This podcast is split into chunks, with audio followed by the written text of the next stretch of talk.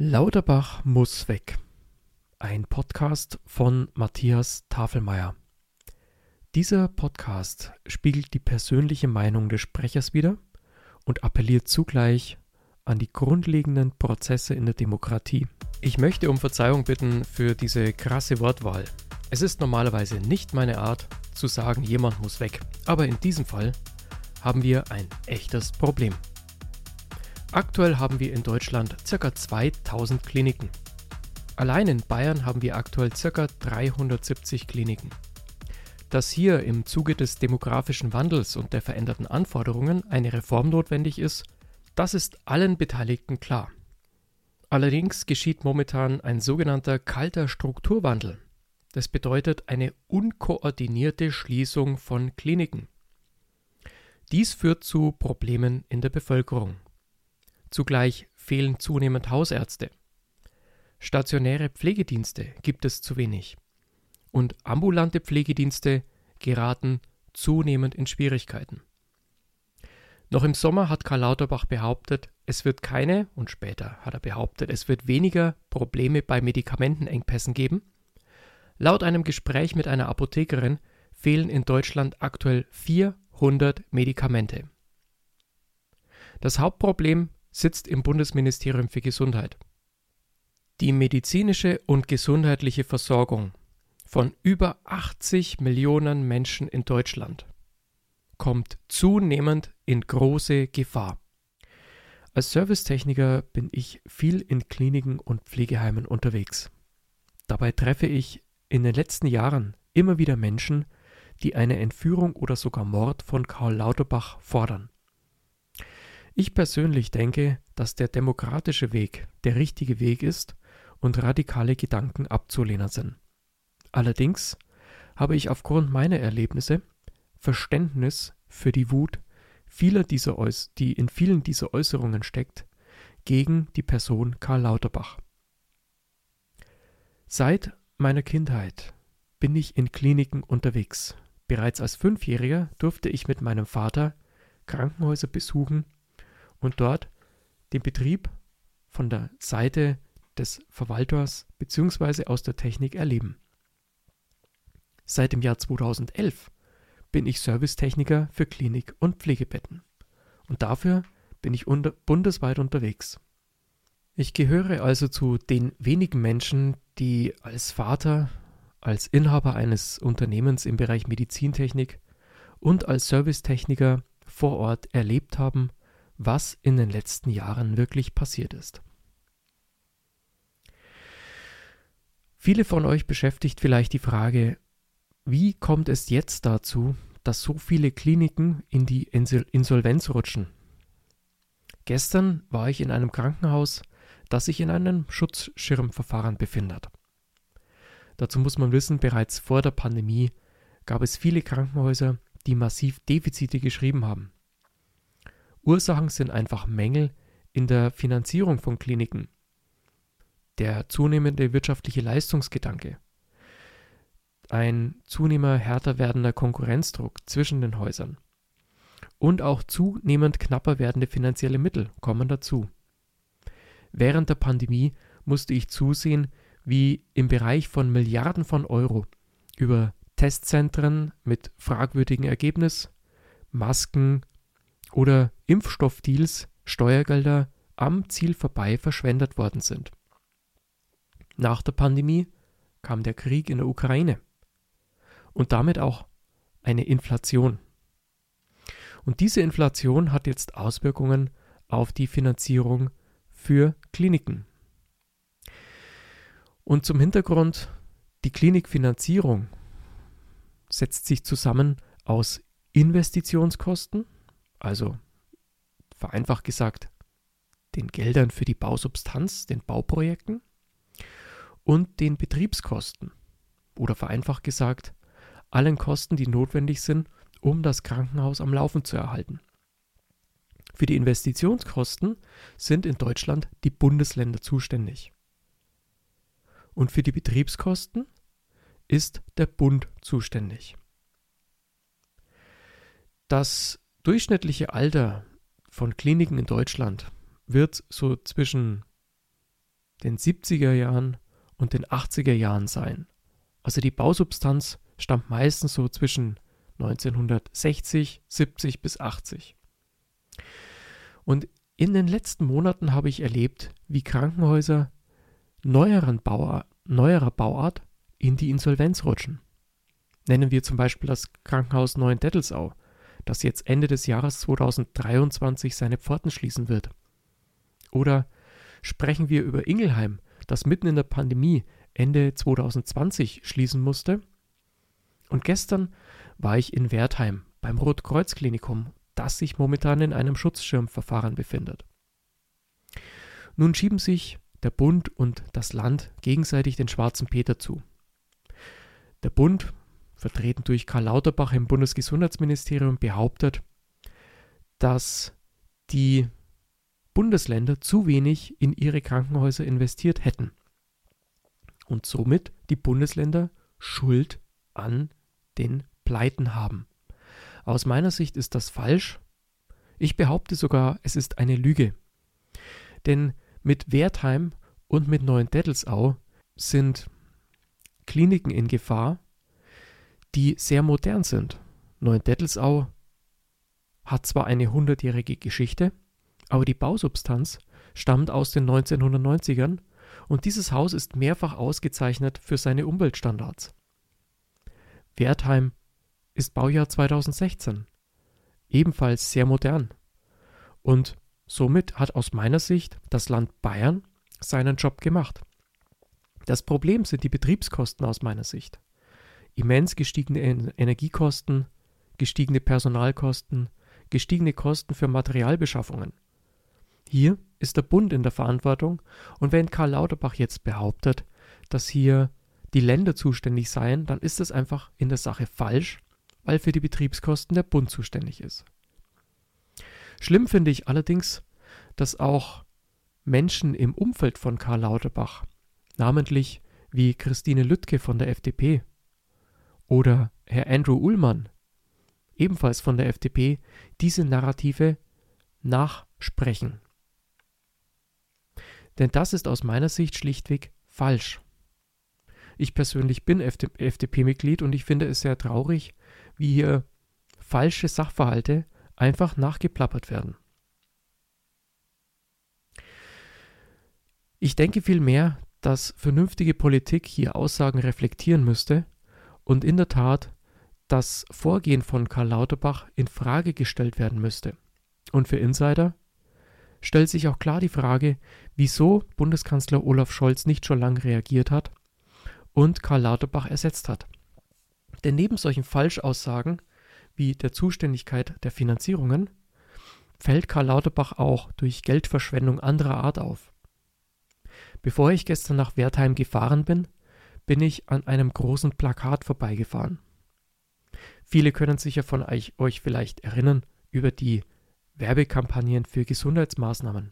Im Sommer war es zum Beispiel der Hitzeschutz, wo in vielen Pflegeheimen und Kliniken Plakate hingen, dass die Menschen dort aufgefordert werden müssen, genug zu trinken oder sich vor der Sonne zu schützen. Ich frage mich allerdings, wie in Zeiten von zunehmendem Pflegenotstand, zunehmend finanziellen Engpässen hier noch die Menschen Zeit haben sollen, sich um ihre Bewohner zu kümmern, um diese Maßnahmen umzusetzen. Alles in allem also eine Kampagne mit wenig Mehrwert, weil gerade ältere Menschen wissen, wie sie sich in Krisen verhalten müssen und wenig Aussicht auf Anwendung, weil wenn wir schon Personalengpässe haben, dann bleibt natürlich auch in Anführungszeichen so Kleinkram wie die, das Achten auf die Flüssigkeitsversorgung der Bewohner auf der Strecke. Man müsste also wo ganz woanders ansetzen, anstatt über Plakatwerbung. Aber das Ganze geht weiter. Denken wir an das Mittel Paxlovid, ein Mittel zur Vor Vorbeugung gegen Covid-Erkrankungen. Oder die überbordenden Impfstoffbeschaffungen. Und jetzt fahre ich gestern an einem Plakat vorbei, wo es sich Karl Lauterbach erlaubt, wieder einen immensen Betrag auszugeben diesmal für das Thema Cannabis. Zugleich ist mir in den letzten drei Jahren aufgefallen, dass Herr Karl Lauterbach für seine eigene Profilierung und für seine eigene Schlagzeile bereit ist, auch Menschen an den Pranger zu stellen. Ich denke daran, wie er in Magdeburg auf der Bühne stand und ungeimpfte Menschen diffamierte. Wobei das einfach kritische Menschen waren, die weiterhin sehr fürsorglich und liebevoll für andere, für ihre Schutzbedürftigen da waren. Eine völlig unnötige, eine völlig unnötige Diskussion, die uns im Gesundheitswesen Personal gekostet hat. Denn aufgrund von diesem Druck, dieser Spaltung haben auch viele Menschen aufgehört. Für Schlagzeilen ist dieser Mann bereit, fast alles zu tun, ist meine Meinung. Und so einen Populisten können wir im Gesundheitswesen aus meiner Sicht nicht brauchen. Daher bin ich persönlich der Meinung, dass Karl Lauterbach ausgetauscht werden muss. Wir brauchen keine Populisten, wir brauchen im Gesundheitswesen Teamplayer, die jetzt gemeinsam die Probleme lösen. Oder denken wir an die Leiharbeit. Die Leiharbeit, vielleicht ist es manchen von euch bekannt, ist ein Problem im Gesundheitswesen. Denn wenn reguläres Pflegepersonal ca. 6000 Euro im Monat an Kosten verursacht, verursacht Leiharbeit Kosten pro Person in Höhe von bis zu 14.000 Euro. Diese Zahl habe ich in Hessen in Erfahrung bringen können. Und jetzt fragen sich vielleicht manche, wie kommt es dazu? Diese Leiharbeitsfirmen suggerieren dem Pflegepersonal bessere Arbeitsbedingungen. Und in der Tat ist es in manchen Häusern so, dass Leihkräfte dann Jobs angeboten bekommen, ohne Schichtarbeit, ohne Wochenend, und das Stammpersonal dann diese Tätigkeiten auffangen muss. Das wiederum erzeugt weiter Druck in der Stammbelegschaft und weiter den Hang zur Leiharbeit zu wechseln, in dem Gedanken, mehr Geld und bessere Arbeitsbedingungen vorzufinden. Ein Kreislauf also, der so gebrochen werden müsste. Nun habe ich vorgestern mit Christine Lüttke gesprochen. Und Christine Lüttke sagte mir, dass es gegen die Grundhaltung der FDP ist, hier Verbote zu erwirken, also Verbote in der Leiharbeit auszusprechen. Ich war ziemlich entsetzt über diese Aussage. Denn mir geht es nicht um Verbote und dem Gesundheitswesen geht es auch nicht um Verbote. Das Gesundheitswesen braucht sogar in einer gewissen Form diese Leiharbeit. Ich schätze, dass ca. 3% der Belegschaft in Leiharbeit noch ein gesundes Maß sind. Die Leiharbeit war gedacht, um Menschen in Arbeit zu bringen, um Einblicke in Berufe zu ermöglichen, um Flexibilität zu schaffen. Aber diese Leiharbeit wird aktuell missbraucht. Es etablieren sich in Deutschland Hunderte von Firmen, die sich mit Leiharbeit im Gesundheitswesen befassen. Ich stelle fest, dass wir in Deutschland keine gesicherte Datenlage haben, wie sich die Leiharbeit wirklich verändert hat und welche Gelder hier auch dem Gesundheitswesen entzogen werden. Es fehlt an Datenlage. Und in einem Haus in Nürnberg ist mir bekannt, dass nicht 3%, sondern 30% des Pflegepersonals aus der Leiharbeit entstammen. Und hier könnte man ansetzen, indem man sagt, Menschen, die bisher in einem Beschäftigungsverhältnis regulärer Art waren, dürfen gar nicht oder erst mit einer gewissen Frist in die Leiharbeit wechseln. Und Menschen, die zu uns zuwandern, die einen Einblick in den Arbeitsmarkt in Deutschland erhalten wollen, die vielleicht auch schwer vermittelbar sind oder sonstige Starthilfen ins Berufsleben brauchen, die sind natürlich in der Leiharbeit gut aufgehoben. Sie können so flexibel Lücken füllen und sie können so auch ihre eigenen Kompetenzen testen und müssen nicht jedes Mal kündigen, sondern können sehr flexibel dann zwischen Einrichtungen springen. Es ist also nicht nur ein Schwarz-Weiß-Gedanke, Leiharbeit ja oder nein, sondern diese Diskussion sollte in viel mehr Grauzonen stattfinden, nämlich in einem Möglichkeitenrahmen. Daher finde ich es schade, dass hier auch durch die FDP Aussagen gedeckt werden, Schwarz-Weiß-Denken gefördert wird, anstatt an Lösungen zu arbeiten. Denn wie gesagt, eine Verdopplung der Personalkosten für Pflegepersonal ist tragisch und das entzieht dem Gesundheitswesen aus meiner Sicht massiv Kapital. Das trägt auch mit dazu bei, dass sich Defizite von Pflegeheimen und Kliniken erhöhen. Viele, viele Kliniken unterstehen zum Beispiel Landkreisen oder Städten. Die Städte und Landkreise sind häufig Betreiber von Krankenhäusern. Und in den kommenden Jahren werden diese Städte durch gestiegene Zinsen und unter Umständen auch sinkende Einnahmen in den Steuerquellen, auch durch Inflation erheblich Ausgaben zu schultern haben. Wenn jetzt hier ein Krankenhaus in deren Verantwortung liegt, dann werden sich diese Betreiber oder Träger die Frage stellen, puffern wir wirklich das Defizit dieser Häuser? In der Stadt Fürth zum Beispiel sind es 13 Millionen Euro für das städtische Klinikum. Und da wird sich entschieden werden müssen, zahlen wir jetzt die Defizite vom Freibad oder sparen wir an den Schulen, an den Bibliotheken, an städtischen Aufgaben oder schauen wir weiter zu, wie hier Defizite, die durch vielfältige Ursachen erzeugt werden, in Krankenhäuser weiter puffern. Auch hier müsste Karl Lauterbach durch intelligente Maßnahmen reagieren, die Digitalisierung in der Pflege vorantreiben, den Pflegenotstand beheben und dadurch auch diesen immensen Druck durch steigende Personalkosten und durch dieses aus meiner Sicht Raubrittertum der Verleihfirmen, durch intelligente Lösung in der Eindämmung dieser Leiharbeit. Aber nein, Karl Lauterbach findet Freude daran, durch Schlagzeilen zu glänzen, zu spalten und über Schwarz-Weiß-Denken auf, aufzufallen. Zugleich sehe ich, wie sich zum Beispiel Dr. Gerald Gass von der Deutschen Krankenhausgesellschaft Gedanken macht, ruhig und sachlich mit Menschen diskutiert, Lösungen erarbeitet, wie Pflegeverbände für ihre Sache kämpfen und wie zugleich immer mehr Kliniken in die Insolvenz rutschen. Ich befürchte sogar, dass viele Menschen in Zukunft sagen werden, wie konnte denn das passieren? wenn Sie an einem modernen Krankenhaus vorbeifahren, das geschlossen ist.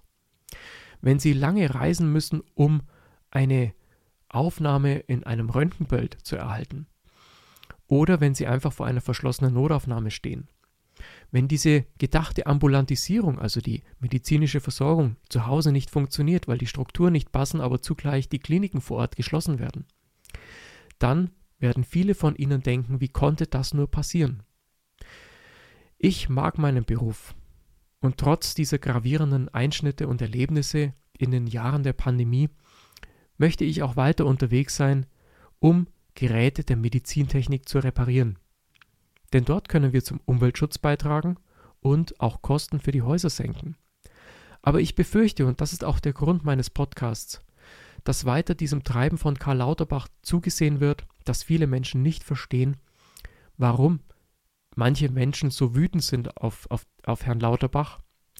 Und zugleich appelliere ich an demokratische Prozesse, dass Karl Lauterbach ausgetauscht werden müsste, aus meiner Sicht und auch aus vieler anderer Sicht. Denn Karl Lauterbach ist für mich keine Führungsperson, aber er müsste Führungsperson sein, weil knapp jeder zehnte Mensch in Deutschland im Gesundheitswesen beschäftigt ist. Nach meiner Recherche unterstehen Karl Lauterbach 700 Menschen im Ministerium für Gesundheit.